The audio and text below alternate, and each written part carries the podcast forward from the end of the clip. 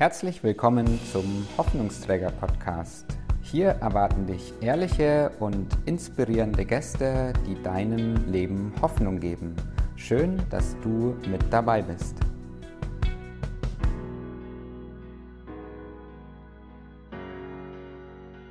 Ich weiß nicht, ob du dich schon mal mit dem Thema moderne Sklaverei auseinandergesetzt hast. Vielleicht denkst du ja bei dem Thema, hey, das ist doch was, was vor Jahrhunderten mal stattgefunden hat.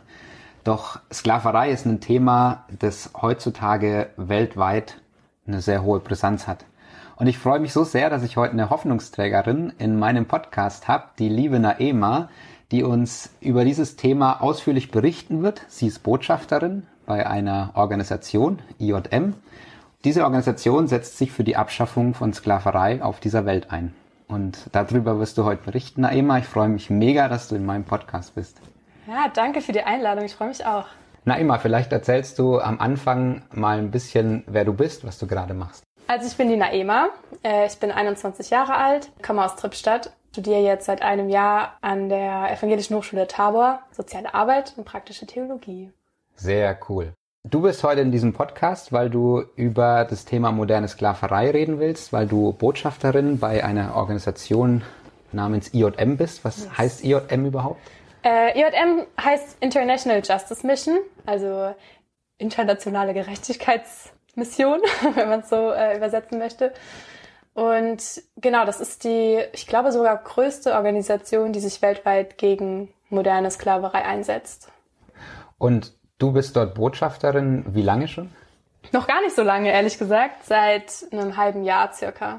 Wie bist du zu diesem Thema äh, moderne Sklaverei gekommen? Was hat dich motiviert, zu IJM als Botschafterin zu gehen? Ja, ist ganz witzig. Also heute vor einem Jahr hätte ich dir noch gar nichts über dieses Thema sagen können. Hätte ich wahrscheinlich gewusst, dass es auf jeden Fall Ungerechtigkeit auf der Welt gibt. Aber hätte niemals gedacht, dass heute immer noch so viele Menschen in Sklaverei leben. Mehr als je zuvor. Obwohl es eigentlich in jedem Land illegal ist. Das kann man sich gar nicht vorstellen. Aber auf jeden Fall war ich dann vor einem Jahr, wurde ich eingeladen in ein sogenannten Abend für Freiheit, den mhm. IJM Marburg gestaltet hat. Und ich dachte so, ja gut, ich habe eh noch nichts zu tun, bin neu in der Stadt, gehe ich halt mal dahin. Ja, dann wurde mir da erzählt, dass es 40 Millionen Sklaven auf der Welt gibt und ganz viele Dinge, über die ich nie einen Gedanken verschwendet hätte.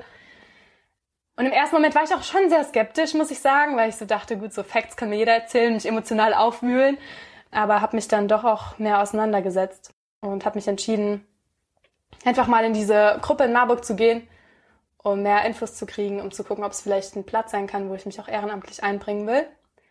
Und ja, nach und nach habe ich gemerkt, dass die echt eine gute Arbeit leisten und dass es das mir wert ist, dass ich mich da ehrenamtlich einbringen möchte.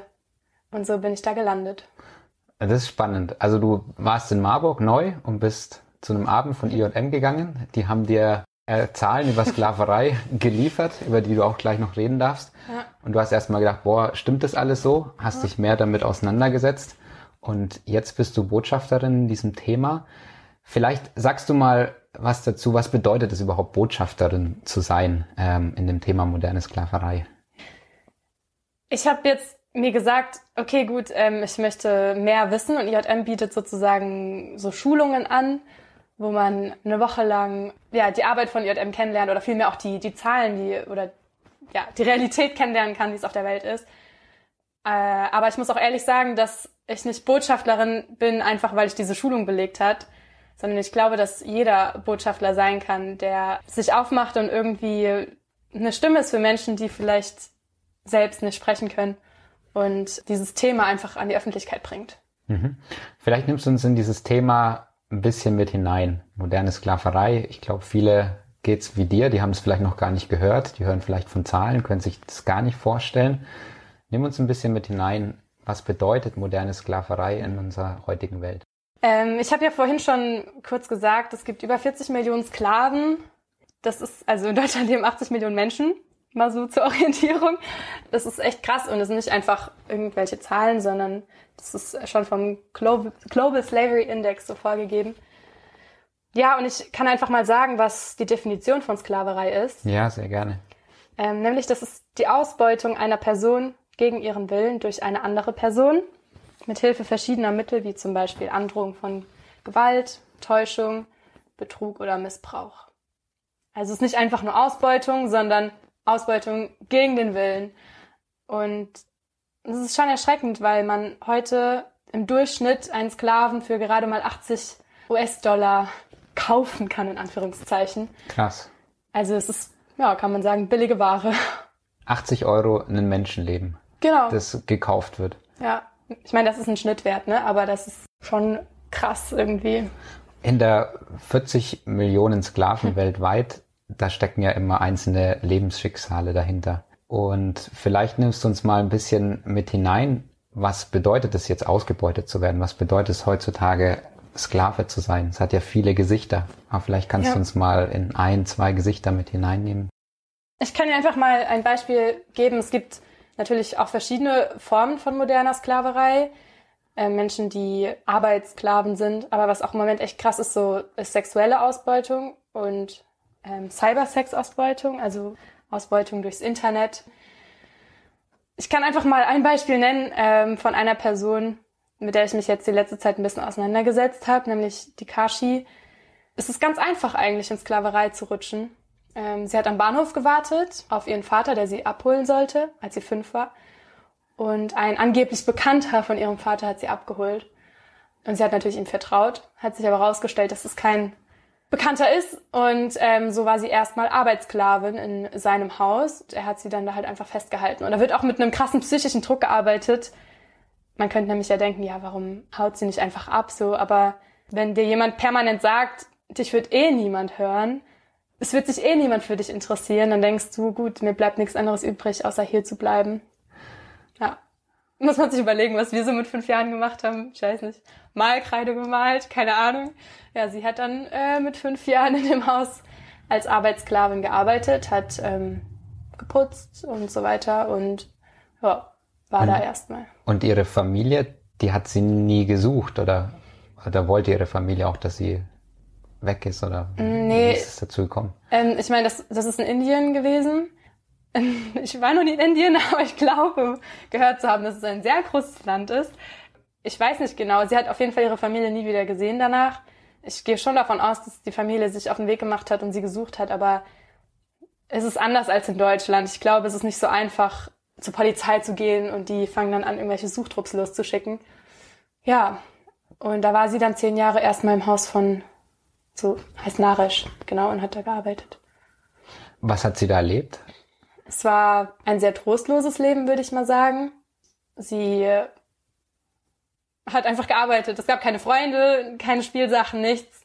Wenn sie irgendwie Widerstand geleistet hat, wurde sie in den Schrank gesperrt. Dann kam noch dazu, dass der Bruder von Naresh angefangen hat, also wenn er zu Besuch kam mit seinen Söhnen, haben sie sie auch sexuell belästigt.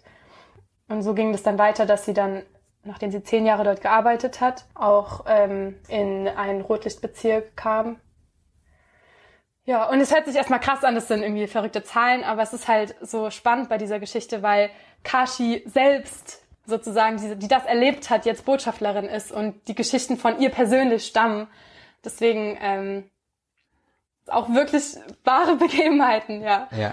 Das heißt, Kashi ist mit fünf Jahren dorthin gekommen als Haussklavin. Ja ähm, ist dann zehn Jahre später in, in den Rotlichtmilieu in Indien, hast du gesagt, ja. gekommen, gell? Und wenn du jetzt sagst, dass sie heute selber darüber aufklärt, das heißt, sie ist auch aus der Sklaverei freigekommen. Genau. Wie ist das passiert? Also wie kommt man da raus? Oder ja. was, was hat sie auch im Rotlichtmilieu? Ich stelle mir da jetzt Prostitution vor oder was steckt da dahinter? Ja, sie war zu dem Zeitpunkt ja auch erst 15 und ähm, ich werde jetzt viel von IJM reden, einfach weil ich IJM-Botschafterin bin. Total. Aber ähm, will jetzt auch nicht irgendwie die ganze Zeit Werbung machen für IJM. Aber auf jeden Fall in dem Fall war es so, dass die, also dass es IJM-Ermittler gibt, die in Indien arbeiten und die so routine, routinemäßige Untersuchungen machen in dem Viertel, um zu gucken, ob mh, hm, vielleicht also minderjährige Menschen dort arbeiten, um dann Hinweise zu sammeln. Bei Kashi war es halt so, dass sie ihr anscheinend direkt schon angesehen haben, dass sie sehr jung sein muss. Ich weiß nicht genau, welche Hinweise sie gefunden hatten, aber sie hatten Hinweise, um wirklich den Behörden vor Ort klarzumachen, dass sie minderjährig ist. sie sind zu den Behörden gegangen und haben dann eine Befreiungsaktion durchgeführt.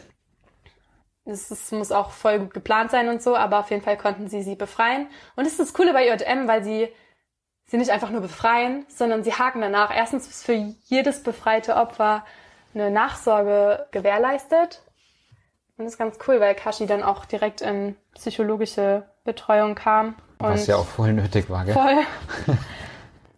und es werden aber auch, es wird auch gerichtlich nach Tätern gesucht und ähm, die müssen dann vor Gericht aussagen.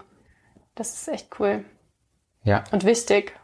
Ich, ich stelle mir vor, so eine, eine Kashi, die äh, zehn Jahre, also mit fünf Jahren an irgendeiner Bushaltestelle auf den Papa wartet. Plötzlich ist nicht mehr der Papa da. Sie ist zehn Jahre in der Haussklaverei, wird missbraucht, kommt dann ins Rotlichtmilieu, äh, wird dort wahrscheinlich auch täglich missbraucht und kommt dort irgendwie raus äh, durch IJM. Hat so ein Leben eigentlich noch eine Aussicht auf Hoffnung? Ich stelle mir vor, man ist doch total zerstört. Also wie geht's Kashi heute, weißt du da was? Ja, das finde ich auch so bewundernswert, welchen Mut sie trotzdem gefasst hat. Ich habe coolerweise ein Zitat von ihr, was sie selbst sagt. Und wenn es okay ist, würde ich das einfach mal vorlesen. Weil ich finde, das drückt so aus, wie, wie mutig sie ist oder wie, wie sie trotzdem so eine, auch sie eine Hoffnungsbotschafterin ist. Und zwar sagt sie selbst, das Einzige, was ich will, ist, dass kein anderes Kind erleiden muss, was ich erdulden musste. In mir brennt ein Feuer, wenn ich an das Vergangene denke. Ich höre Stimmen, die mir aus diesem Feuer zurufen, du musst kämpfen, du musst auch andere Mädchen retten. Die Welt soll mich nicht als ein Mädchen kennen, dem etwas Schlimmes widerfahren ist. Sie soll mich als ein Mädchen kennen, das ihr finsteres Schicksal bezwungen hat. Mein Name ist Kashi, ich gehe erhobenen Hauptes voran und werde niemals mehr meinen Blick sinken lassen. Das ist die Frau, die ich heute bin. Es ist so krass, welches Feuer sie in sich trägt und was sie für einen Antrieb hat, nicht darin zu verweilen, sondern auch andere Kinder zu retten. Das ist echt eine sehr inspirierende Person für mich. Mm, absolut. Neben Kashi stecken noch andere Gesichter, äh, was moderne Sklaverei angeht. Wir haben jetzt äh, von dem Land von Indien gesprochen. Ist es ist moderne Sklaverei, ist das eigentlich weit von unserer Haustür weg oder ähm, sind es immer ganz weit entfernte Länder? Nehmen wir uns da mal so ein bisschen rein. Es sind natürlich also viele Länder involviert, aber wir müssen auch sagen, dass es in Deutschland auch ein Thema ist äh, und viele Frauen auch in Zwangsprostitution in Deutschland gelandet sind. Und ich rede jetzt nicht von Prostitution allgemein, sondern von Zwangsprostitution. Ich kenne mich leider nicht so gut aus, wie das, wie die Zahlen oder wie das in Deutschland abläuft, aber es ist auf jeden Fall lohnenswert, sich damit auseinanderzusetzen, weil das auch echt ein Thema für uns Deutsche ist. Und zudem kommt, wir als Deutschland sind Hauptimporteur von so vielen Produkten, die in Sklaverei hergestellt werden.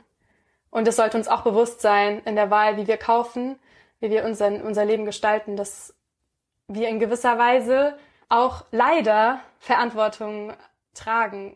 Und es ist eigentlich schade. Eigentlich sollten wir gar nicht erst vor der Wahl stehen. Kaufen wir jetzt das fair gehandelte Produkt oder das nicht fair gehandelte Produkt. Aber so ist es nun mal leider im Moment noch, dass leider auch nicht fair gehandelte Dinge einfach easy in unseren Einkaufsläden stehen. Das heißt, wir beteiligen uns eigentlich daran, wo äh, Kinder in anderen Ländern unter Sklaverei, unter schweren Bedingungen irgendwas herstellen. Oder nicht nur Kinder, sondern wahrscheinlich auch Erwachsene. Und wir kaufen das eigentlich. Ja. Hm. Wie gehst du persönlich damit um, mit so Konflikten? Weil ich glaube, man macht sich ja die Hände hier in Deutschland wahrscheinlich immer schmutzig.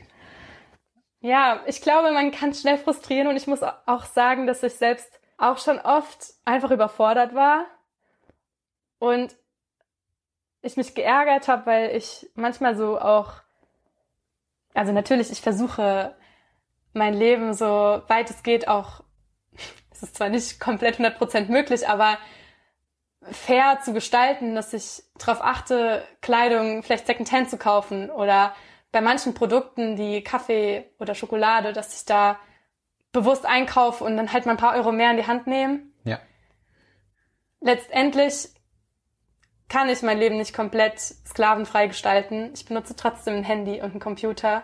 Und ich glaube, es ist so ein zweiseitiges Schwert. Auf der einen Seite möchte ich immer weiter versuchen, gegen Sklaverei zu arbeiten und gleichzeitig möchte ich auch dankbar sein, dass ich ja trotzdem so viel habe und auch trotzdem genießen, was ich trotzdem habe, so. Aber in gewisser Weise, glaube ich, ist es wichtig, ein Bewusstsein zu haben und es zu vertiefen. Absolut. Ich finde es total gut. Ähm, das heißt ja nicht, dass man aus dieser Spannung hier rauskommt, aber trotzdem, indem man Bewusstsein schafft, kann man auch sensibler damit umgehen. Ja. Das finde ich richtig gut. Ich möchte noch mal so ein bisschen zurückkommen. Was motiviert dich persönlich eigentlich heute als Botschafterin für IJM zu arbeiten? Was motiviert dich persönlich, dieses Thema in unsere Gesellschaft reinzubringen, dass es moderne Sklaverei gibt? Mich motiviert, dass, das hört sich jetzt erstmal banal an, aber mich hat als erstes motiviert, dass es andere Menschen gibt, die motiviert sind. Ja, finde ich gut. also, es gab diesen Leiter von der IJM-Gruppe Marburg, der komplett überzeugt ist, dass JM, aber auch andere Organisationen es schaffen können, Sklaverei bis 2030 komplett zu beenden. Okay, wow. Und dieser Mensch hat wirklich die komplette Überzeugung, dass das möglich ist. Und das hat mich irgendwie, ich habe mich gefragt, wie kann jemand so überzeugt von sowas sein? Und es hat mich auch ein bisschen dann motiviert, dem nachzugehen und hat mich angesteckt. Und in gewisser Weise sind es einzelne überzeugte Menschen, die mich jetzt auch so weit gebracht haben, dass ich auch überzeugt bin und mich informiert habe und merke, dass, dass es machbar ist, indem man nicht einfach nur einzelne Sklaven befreit, sondern noch mehr dran bleibt, indem man Täter überführt, indem man die Rechtssysteme stärkt in den Ländern. Und sozusagen dieses Geschäftssklaverei immer unlukrativer wird für Menschen. Ja, das motiviert mich. Cool. Also das ist die Begeisterung eines Mannes äh, von IJM, der total überzeugt ist, dass 2030, hast du gerade gesagt, keine Sklaverei es mehr ja. gibt. Wow. Ich finde das gut. Große Visionen ist super. Und du bist mit aufgesprungen. Ja. bist auch richtig motiviert jetzt. Also wenn man dich jetzt sehen würde ähm, hier in dem Podcast, ähm, dein Leuchten strahlt aus deinen Augen raus. Das ist mega. Na Emma, wenn ich jetzt sag, ich möchte was gegen moderne Sklaverei unternehmen, dann würde ich jetzt sagen, okay, Chris, fang mal an, mehr Fairtrade-Produkte zu kaufen. Wie kann ich äh, dieses Thema noch unterstützen? Ja, da gibt's verschiedene Möglichkeiten. Das ist schon mal ein super guter Schritt, dass du sagst, du kaufst deinen Kaffee Fairtrade. Schmeckt auch ganz gut. Schmeckt auch ganz gut. Ähm, ein paar Dinge habe ich auch schon genannt, wie, wie ich persönlich für meinen Lebensstil versuche, ein bisschen sklavenfreier zu werden wenn du viele finanzielle Mittel hast, dann darfst du natürlich auch an solche Organisationen spenden, weil die basieren auf Spenden. Je mehr Spenden reinkommen, desto mehr Standorte kann IJM oder andere Organisationen aufbauen. Aber du kannst es auch einfach machen, indem du mit Menschen ins Gespräch kommst. Vielleicht sagst du, hey, ja, ich habe da so einen Podcast gehört und hast, weißt du da mehr drüber oder dich selbst informierst und wie gesagt, du kannst auch gerne eine Schulung machen. Das ist kostenlos, das gibt dir Informationen und es bereichert dein Leben. Und so gibt es verschiedene Möglichkeiten, was du machen kannst. Cool. So dass diese große Vision 2030 keine Sklaven mehr, es haut mich immer noch weg, weil du hast gerade von 40 Millionen gesprochen und so und es ist ja. ja. auch schwierig, Leute da wirklich zu befreien, äh, dass die wahr wird. Ich finde das richtig cool. Na Emma, wie ist deine Zukunft so in dem Thema? Was sind so, wenn du auf jetzt mal auf 2021 blickst, was sind so deine Schritte als Botschafterin hm. in diesem Jahr? Ist ganz cool, weil ich jetzt seit einem Monat ein, naja, wenn man es so nennen kann, Amt in meiner IJM-Lokalgruppe in Marburg übernommen habe. Und zwar darf ich Events organisieren. Und zwar haben wir uns zum Ziel gesetzt, dass wir ja circa einmal im Monat ein Abend oder ein Event starten wollen. Und das sieht ganz unterschiedlich aus. Einfach um auf das Thema aufmerksam zu machen und irgendwie auf kreative Weise das so zu gestalten. Und da bin ich richtig froh, dass ich das irgendwie jetzt hab, dieses Amt und mich da ausprobieren kann, auch mal sowas zu leiten irgendwie, aber auch aufmerksam zu machen auf dieses Thema. Und ich würde sagen, das ist schon besonders. dass ich das mache. Und es macht Spaß. Es ist cool. Und wie gesagt, das ist echt alleine, wäre ich alleine, wäre das, glaube ich, so schwer, da irgendwie was zu gestalten, ja. zu verändern. Aber ja. dadurch, dass ich in der Gruppe bin, wo wir uns einmal im Monat treffen und planen und mit Menschen zusammen bin, die eine ähnliche Vision haben, macht's richtig Bock. Wirklich. Deswegen, also, such dir Leute, die vielleicht auch dieses Thema auf dem Herzen haben und überlegt gemeinsam, was ihr machen könnt konkret. Sehr cool. Aus dir spricht die Botschafterin. Ja, du hast, hast schon wieder Leute motiviert, äh, da ranzugehen und äh, was zu verändern. Ich finde ich finde das mega cool. Wo kann man diese Events, die du nächstes Jahr dort gestaltest, wo kann man das so ein bisschen mitbekommen? Naja, also ich meine, der Vorteil ist zum einen jetzt durch äh, Corona und online, bla bla bla, dass man natürlich viele Events online gestaltet. Wir von IJM Marburg, da könnt ihr auch auf Instagram mal gucken, äh, machen jetzt im Moment auch viele Events online. Das heißt, egal wo du gerade bist, du hast gute Chancen, da teilzuhaben. Aber es gibt diese Lokalgruppen auch in allen möglichen Städten in Deutschland, die auch solche Events veranstalten. Also such doch einfach mal auf Instagram. Sehr cool. Also ich gehe auf IJM Instagram und genau. ähm, da kann ich dem Ganzen folgen und sehe, was ihr dazu macht. Das ist mega cool. Und was ist so deine Hoffnungsbotschaft, die du anderen Menschen weitergeben möchtest? Bevor ich zu meiner Hoffnungsbotschaft komme, will ich einfach ein kurzes Beispiel nennen. Vor zwei Wochen hat mir meine Schwester erzählt, dass sie im Wildpark war. Mhm. Und ich habe so gedacht, hey, sau cool, so Wildpark, die haben jetzt noch offen, die sind kostenlos. Mache ich mal. Bin ich mit einer Freundin hingegangen. Eine andere Freundin hat gehört, dass ich im Wildpark bin, fand die Idee auch cool, hat ihre Freundin geschnappt, die sind auch im Wildpark gegangen. Gestern waren wir auch noch mit Freunden von uns im Wildpark. Irgendwie war das so krass, weil die Tatsache, dass meine Schwester das im Gespräch mit mir kurz erwähnt hatte, dass sie im Wildpark war, hat irgendwie eine Masse an Menschen bewegt, auch in den Wildpark zu gehen. das ist jetzt irgendwie ein witziges Beispiel, ich weiß. Aber ja, vielleicht werde ich demnächst in den Wildpark gehen. 10.000 Leute, die sich genau. das anhören, gehen jetzt in den Wildpark. Ähm, aber ich finde, das ist eigentlich ein ganz cooles Beispiel dafür, was auch meine Hoffnungsbotschaft ist. Ich habe es ja vorhin schon erwähnt, ich bin so begeistert, weil es Menschen gab, die begeistert waren davon. Und die sind vielleicht begeistert, weil andere Menschen davon begeistert sind. Und ich finde, ich wünsche mir für jeden Einzelnen, dass er nicht einfach nur erstickt bei diesem Thema, sondern dass er erkennt, dass er als einzelne Person was riesengroßes anstoßen kann. Das erlebe ich bei mir, dass ich auch schon ganz viele Menschen auf dieses Thema aufmerksam machen konnte, wofür ich sau dankbar bin und die dieses Thema auch an andere Leute weitertragen. Also meine Hoffnungsbotschaft an dich, der du gerade zuhörst, ist, du kannst einen Unterschied machen. Und es ist, hört sich erstmal so floskelmäßig an, aber es ist halt wahr. Absolut. Und auch nicht, ich setz mal noch eins drauf, ja. auch nicht so zu denken, ja, man erstickt und ich kann eh nichts machen und es ist alles so schlimm, sondern auch eine andere Perspektive irgendwie einzunehmen auf dieses Thema. Du hast vorhin noch was äh, Cooles gesagt in unserem Vorgespräch. Ich äh, finde, das muss man hier noch mit reinnehmen. Äh, das ist so deine Perspektive, wie du auch mit umgehst, mit dieser Ungerechtigkeit. Weißt du, was ich meine? Ja. Vielleicht sagst du dazu noch mal kurz was. Ich glaube, bei dem ganzen Leid, was man manchmal mitkriegt, kann man natürlich erstmal sau frustriert sein, und gleichzeitig wünsche ich mir eigentlich für mein Leben, dass ich nicht einfach nur mit einer tiefen Traurigkeit durchs Leben gehe, sondern dass ich das Schicksal anderer dafür verwende, super dankbar zu sein für all das, was ich habe, dafür, dass ich in Freiheit leben kann, dass ich mich verwirklichen kann in meinem Leben, Familie habe, die mich liebt. Und das ist zwar selbstverständlich, natürlich irgendwie, aber eigentlich auch nicht.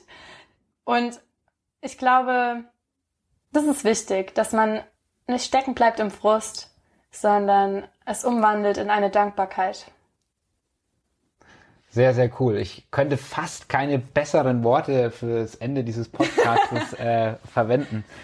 Na Emma, ich bin mega dankbar, dass du da warst, weil indem du dein Feuer hier weitergegeben hast, hast du mich auf jeden Fall angesteckt, sensibler mit diesem Thema umzugehen und ich hoffe, ganz viele Hörer damit auch angesteckt hast, über das Thema nachzudenken, dieses Thema weiterzugeben oder vielleicht mal bei IJM Marburg vorbeizuschauen beim Online-Event. Danke, dass du über dieses wichtige Thema aufmerksam gemacht hast. Ich wünsche dir alles, alles Gute für dein Jahr 2021 für dich als Botschafterin in diesem Thema und dass dieses Feuer ganz, ganz viele Menschen noch ansteckt, dass diese Vision 2030 keine Sklaverei mehr wahr werden kann. Ja, danke dir. Es ist für mich auch eine Ehre, dass ich hier sein durfte.